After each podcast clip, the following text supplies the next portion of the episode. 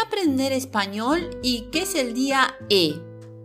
Promovido por el Instituto Cervantes, el día E fue creado para conmemorar la difusión de la cultura española en el mundo.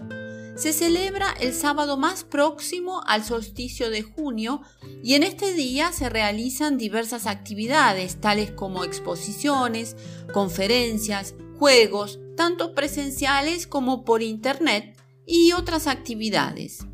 Actualmente, más de 500 millones de personas hablan el español o castellano. Esta es la segunda lengua más hablada después del mandarín en número de personas y la tercera más usada en Internet. Es el idioma español que nos permite comprender la riqueza y las diferencias que están presentes en este rico universo hispanohablante y que facilita el intercambio sociocultural y comercial. Existe un español neutro y una amplia variedad de español de acuerdo con el contexto geográfico, el río platense, el caribeño, el mexicano, el español de España, etc. Pero a pesar de las diferencias de acentos, expresiones idiomáticas, léxico y otros factores, todos nos entendemos con todos.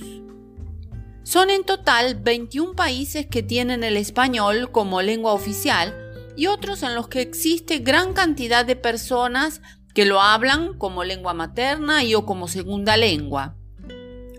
Tal es el caso de Estados Unidos, en donde se estima que 48 millones de personas hablan el español, y en estados como Florida, saber español es una puerta de entrada para el mercado laboral. Se calcula que hasta el 2050 más de 600 millones de personas hablarán y estudiarán el español.